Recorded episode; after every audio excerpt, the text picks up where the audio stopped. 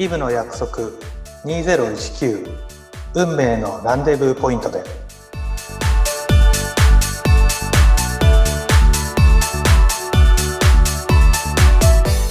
ポードキャストディレクターのあちゃんです。本日はシークレット特別公開収録。特別番組として、イブの約束2019運命のランデブーポイントでをお届けいたします。おかげさまで2019年1月より新番組としてスタートさせていただき、2700名を超えるリスナーの皆様とのお出会いをさせていただき、また11月現在8万ダウンロードを超えるアクセスを頂戴するまでに育てていただきました。そんな感謝も込めて本日は、特別番組を配信させていただきたいと感じております。本日は特別にですね、スペシャルなナビゲーターをお招きしております。えー普段は丹南 FM、そして敦賀 FM で、えーパーソナリティ、そして、えー編集等、お一人でですね、えーこなしていらっしゃいます。えー万代雅子さんです。今日はよろしくお願いします。よろしくお願いします。素敵な声でしょ？皆さんも一度ですね、番組をですね、聞いていただきたいなとは思っているんですけど、FM の方の番組のタイトル何でしたっけ？キラッとスマイルですね。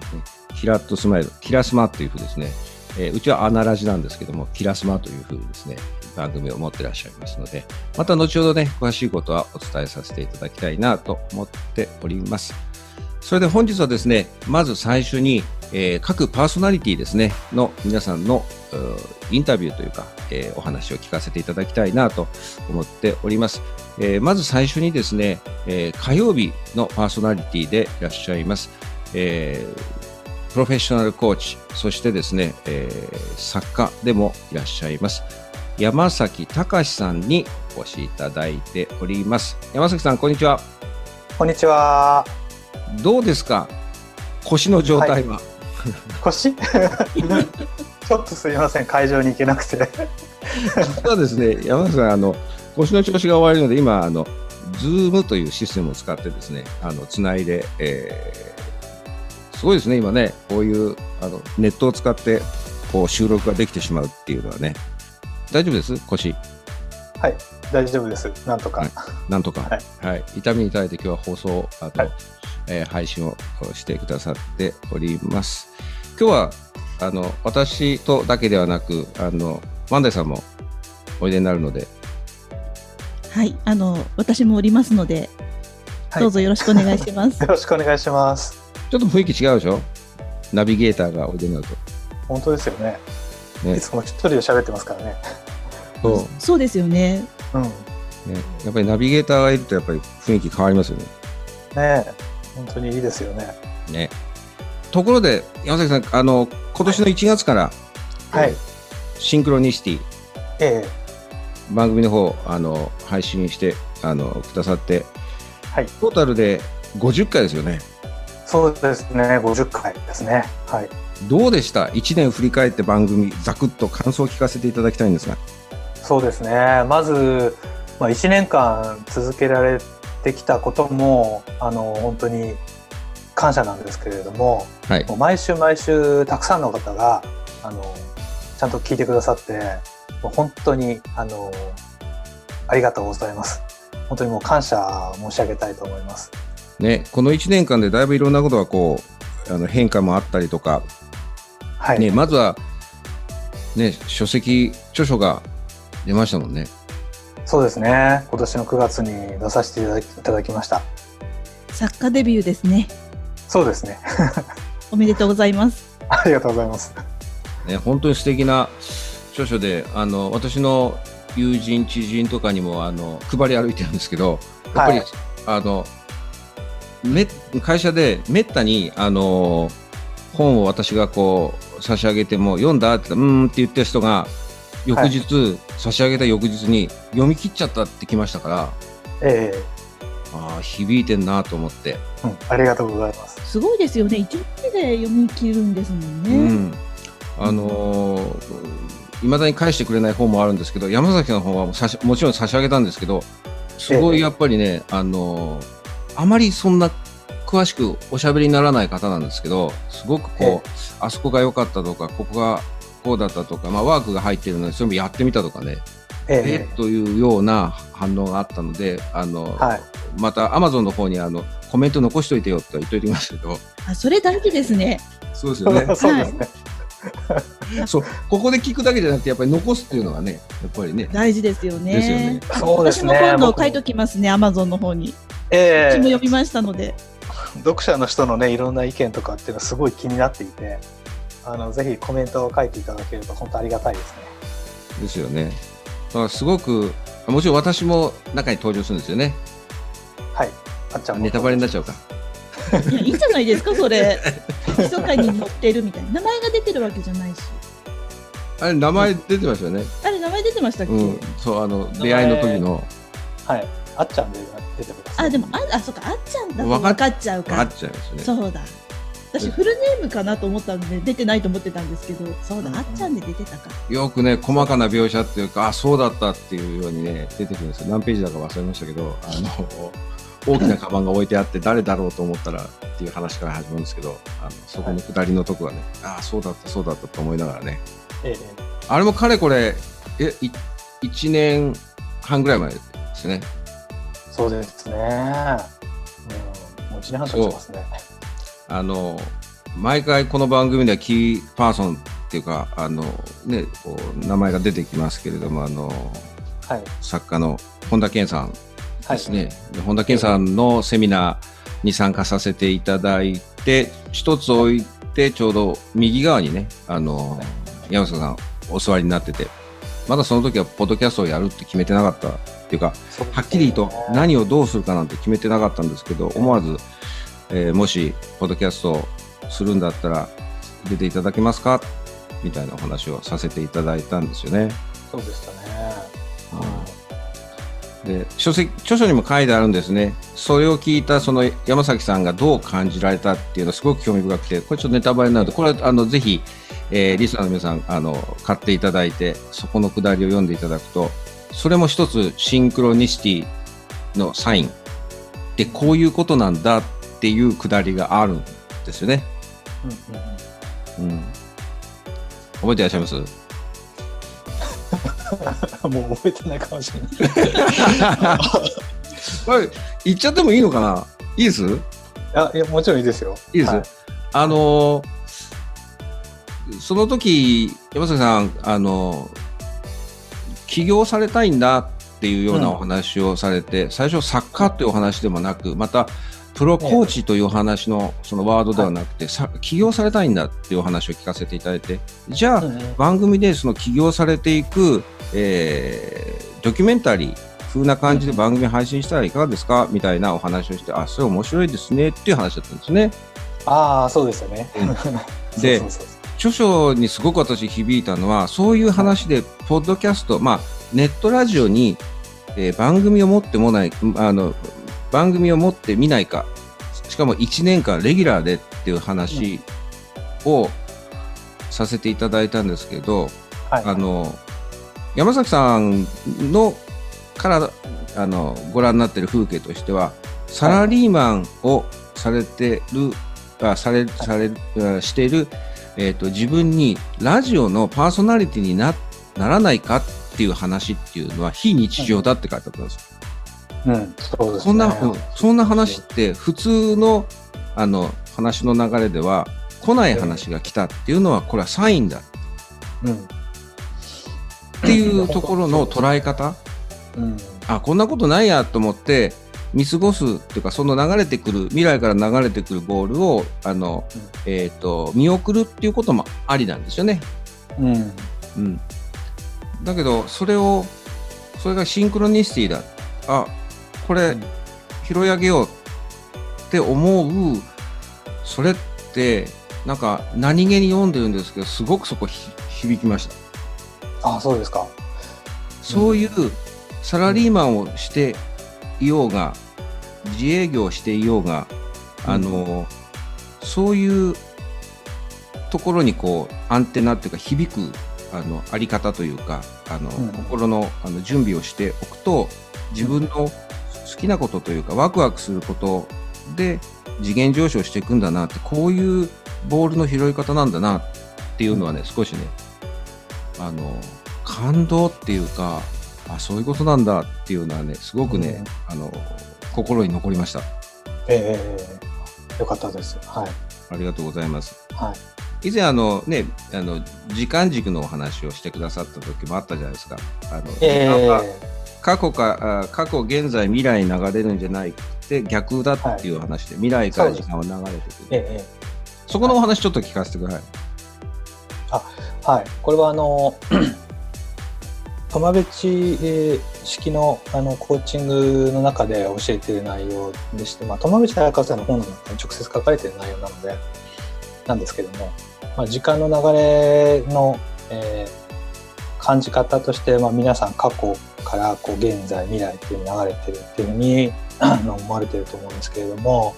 まあ、コーチングの世界では、えー時間っていうのは未来からえー現在過去に流れていくものだと。いうふうに捉えてるんですよね。っていうのは、まあ、過去っていうのはもう今一瞬一瞬がどんどんどんどん過去になっていってしまっていて、えー過去っていうのもどんどん遠ざかっていくものであって、まあ、近づくものではないっていうふうに考えているので過去で起きたものっていうのを、まあ、皆さんこう関連づけて過去でこういうことがあったから未来がこうなんじゃないかっていうことを自分をこう制限的に考えてしまう人がとっても多いと思うんですけれどもあの、まあ、例えば自分がどこういうこういう大学を出たから将来こういうことしかできないとかこんな会社に勤めてるからこんなことしかできないとかそういう過去を、えー何か制限要素として自分の未来を見てしまうということがあるんですけど、まあ、そうではなくて過去はもうどんどん遠ざかるものであって一切関係ないんですよっていうことを、まあ、コーチングで教えてます。なるほど。それ日々なんかこう起こっていることっていうのが違った風景に見えてきましたね。えなどうどうしても自分の過去のこのしてきたこととか体験してきたことをもとに考えやすいですよね。うんうんうんーそうですねほとんどの方が多分そういうふうに考えてるんだと思います。そうですよね。はいそうすると未来からやってきて過去は遠ざかっていくっていう認識に変わっていくと今度ははい過去ってもう過ぎちゃったことだから、えーこう向こうからやってくるのは未来ですよね。そうですねそうなんです。その認識もその書籍でえ読んでいただくと分かりやすいかなと思いますので、あうんうんの書籍のそのタイトルをちょっと山崎さんに紹介してもらいましょうか。では山崎さん、ーはいあの書籍ののタイトルご紹介いただけますか？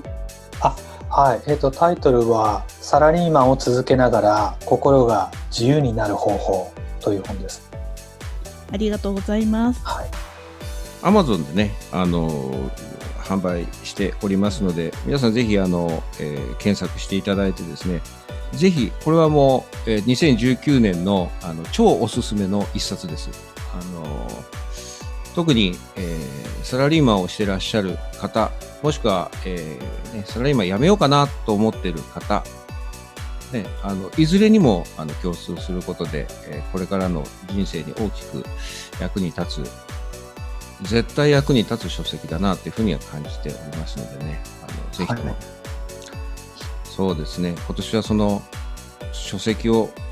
あの出版されたことですね、それが一つ、それとプロコーチとして本格的にね、えー動き出される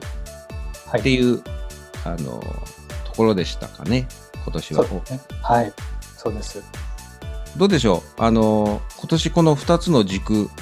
が形になって来年のはい。展、望っていうんですかね、今どんなことをイメージしていらっしゃいますか？来年ですか？はい、まあ、今年の変化も、まあ、本当に元旦からあのポッドキャストっていうのを始めさせていただいて、まあ、あとコーチとしての活動をさせていただいてっていうような今年変化が本当に大きかったんですけどもはい、あの来年はそれの2乗ぐらい、えー本当に大きな変化を起こしたいなっていうふうに思っています。おー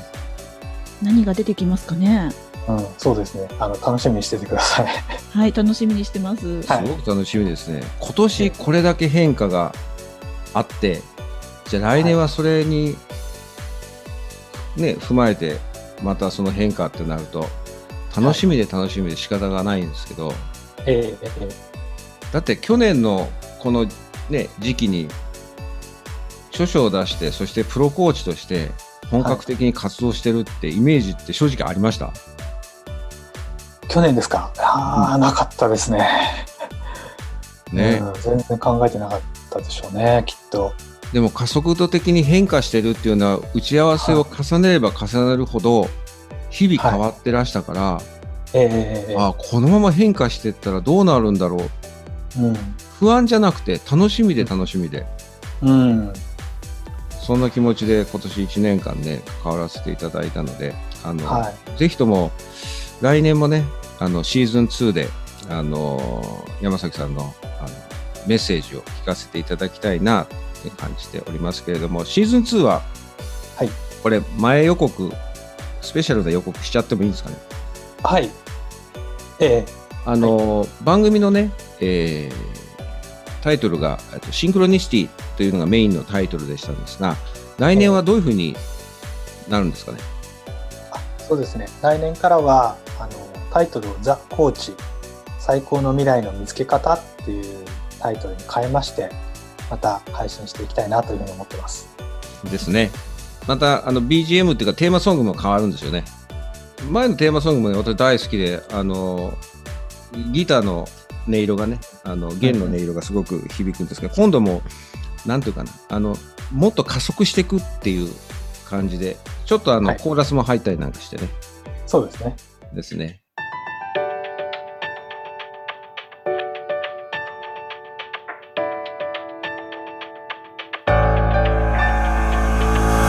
山崎隆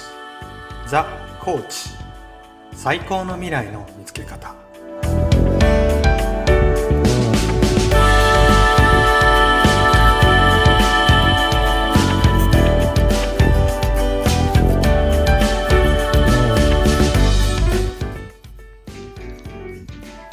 山下さん、聞こえます？はい聞こえます。こんな感じでもうすでに、実は、ね、万田さん、はい。あの、FM の方ではもう先にこちらでね、あの、ザ・コーチ最高の未来の見つけ方ということで、うん。すでにね、お話をしていただいてまして、そうですよね。最初は、はい。そうですね、あの、2019年の11月30日に私がはい。フリートークのインタビューということで、山崎さんにお話を伺いまして、その後、12月から3月まで、月2回、山崎さんに、あの、コーチングについて、私があまりよく知らないので、いろいろ教えていただくということで、放送を、もう12月までもすでにしてますね。そうですねはいなかなかあの、これ、手前味噌で申し訳ないですけど、いいですよね。いいですよねいいですよね。な ん自画自賛かほくれんでしまいますけども。はいいや、いいんだ、これが。これすごい、まあ、この話だと長くなっちゃうからですけど、あの、ね、11月3日でしたよね。あの、それに向けてポスター作ったりとか、いろいろこう、させていただく中で、えーちょうど同時進行でこのタイトル曲もセレクトさせていただいて、じゃあ来年ちょっとタイトルリニューアルしてみようじゃないかっていう話になって、もう私の中ではもう、コーチと言ったら山崎隆なんですよ。えーだからザがついてるんですよ。はい唯一コーチと言ったら山崎隆の、だからザコーチなんですよね。で、はいこの、今皆さんにはポスター見ていただいたんですけど、あの、最高の未来を見つけ、そして手に入れようっていうこの言葉がすごく響いたので、じゃあ、ザ・コーチ、最高の未来の見つけ方っていうのをね、つけさせていただいたんですけど、あの、これを見ると来年のそのコーチとしての活動がね、すごく、あの、楽しみでならないんですけどね。うんうんうんなので、あの、コーチとして、来年は、その、メインの活動になってくると思うんですけども、はいまあ、あの、配信の方も、あの、引き続きしていただけるということで、そして、はいね、FM の方でも、えー発信をして、ますますこう、次元上昇していくっていう手応え、あるかと思うんですけど、はいなんか抱負を一言聞かせていただければと思いますが。そうですね。あのまあ、コーチってそのクライアントの人にこう変革をいただくためのえ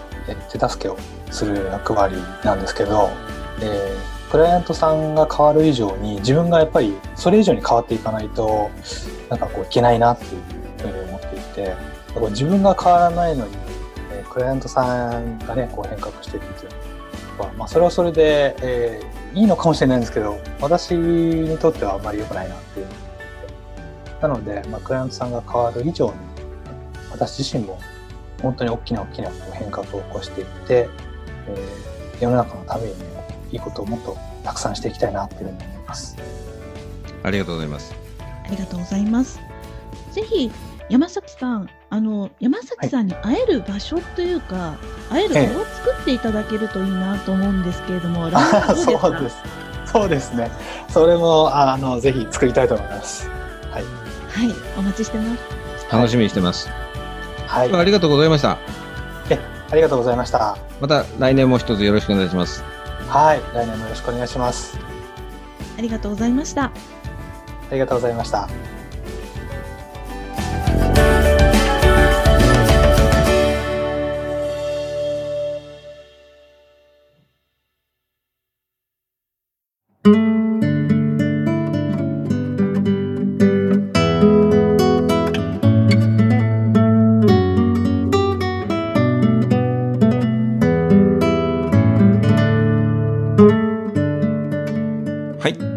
本日のゲストは、ヒロ先生こと今瀬博先生です。今年一年お疲れ様でございました。お疲れ様でした。どうでしたか？一年、ポッドキャスト。一年あっという間ですよね、やっぱりね。ね。あっという間でしたよね。ね1月から始めて、もう12ヶ月目に入ったのかなっていうところでしたけども、はいえー、もう残り2回とかですもんね。ですね。はい。回数でいうと50回ですよ、50回。50回ですか。ね、あのー、最初はほら、山からとか、はい、途中途中、あのー、まあ、神津島のところとか、はい、いろいろありましたけど、ええ、でもやっぱりこう、日頃考えてることってやっぱりたくさんあって、え、で、意外と車の中で、はい、あの、収録してたりとか、はい、なるほど。そうですよね。あの、特にね、印象的だったのが、あの、山からの、はい、あの、放送の時で、あの、冷たいこの空気感、ね、息遣いとかね。そうなんですよ。その時期がまた来ますんで。はい、はい。あれが一番ポッドキャストの醍醐味かなっていうふうに感じていましたね。うん、あ、うん、あの始めた当初はこうまあスタジオで撮る、うん、みたいなイメージだったんですが、あライブ配信っていいなってこと息遣いがね聞こえたのがすごく、あの印象的だったなと思いますあとは広瀬先生やっぱりメッセージ、うん。あの短いメッセージほど響いたりとか、まあ、そのすごいリアルタイムで、うん。はい、あの送っていただいたのでそれがすごくねあのとっても良かったなっていうふうにね感じてますね。そうですね。あの結構その、まあ、短いメッセージでもあるんですけどそのまあ旬なメッセージというか、はい、その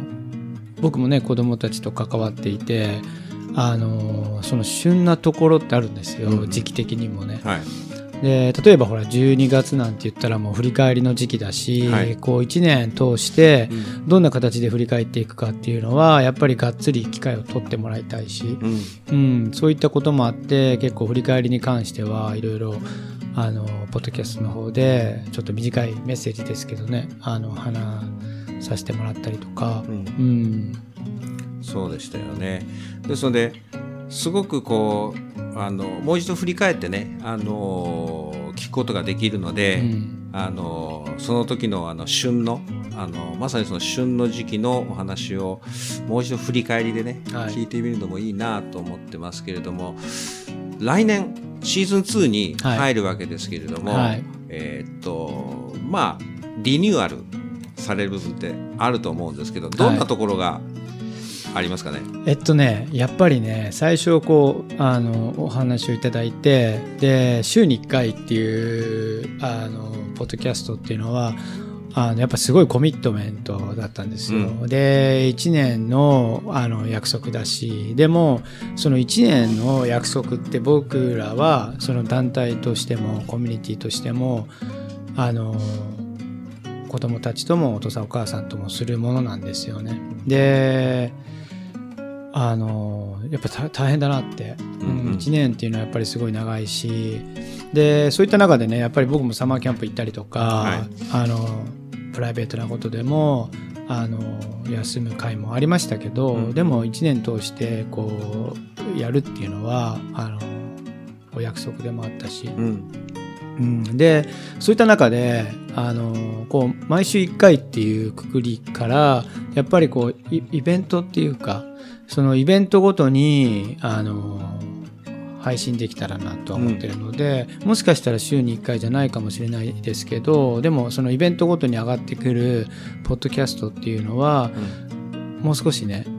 まあ、ライブ感のあるものうん。とかだったりとかねできるかなと思ってて。なるほど、ううん。ん、ポッドキャストらしいといえばポッドキャストらしくうん。どんどんなっていくかなってありますよね。うん、あのねか多分そういう配信はバラバラにはなるとは思うんですけどでもあのちょっとでもねキーワードとして例えば耳に入った時にあのこれってどういうことなんだろうっていろいろ考えてあのくださる方がいればうんあのやっぱり2年目も引き続きあのさせていただけたらなと思いますね。ぜひとも番組タイトルもね変わるかもしれないし、そうですね。あの、変わるかもしれないですね。ねあの、まだまだちょっとこう考えてるアイデアもあるんですけど、はい。あの、やっぱりね、ここ数年で、うん。あの、本当にね、今僕らのその、フィロソファーズパスっていうコミュニティは、下が、あの、本当にもう5歳とかうん。から、上はもう50代までとかね、みんなが本当に成長しているコミュニティで、はい。もう子供だけじゃないっていうところもあってあの実はそっちの方が面白いんですよね。うんうんうんそうですよね。うんそこのやっぱり面白さうんっていうのを大切にしたいなと思うし、そこはなんか、えーっと、ルーティンじゃなくて、やっぱり旬なそうですね。面白さうん。を伝えていただけると非常にディレクターとしてもね、ワクワクするし、あの、リスナーの皆さんもね、楽しみにしてらっしゃるとこかなっていうふうにね、感じてますので。うんうんで僕らのコミュニティが2020年で、えっと、8年目なんですけど、あの原点回帰なんですよ、なるほど。だから原点回帰っていうところでやっぱり本当に僕らの存在意義とかその大切にしてるっていうところをね何を大切にあの置いているかっていうのもあのお伝えできたらなと思います。そうですね。うんあのすごく成熟してきた感じはお見受けできるので番組としてもね、はいですからもっともっとこう、えー、とヒロ先生の活動それとその団体としての活動のことをもっとあの伝わるようなねねあの旬なあの配信をね、えーはい楽しみにしておりますのでまた来年も一つはいよろしくお願いいたしおます。願いいたします。ありがとうございますありがとうございます。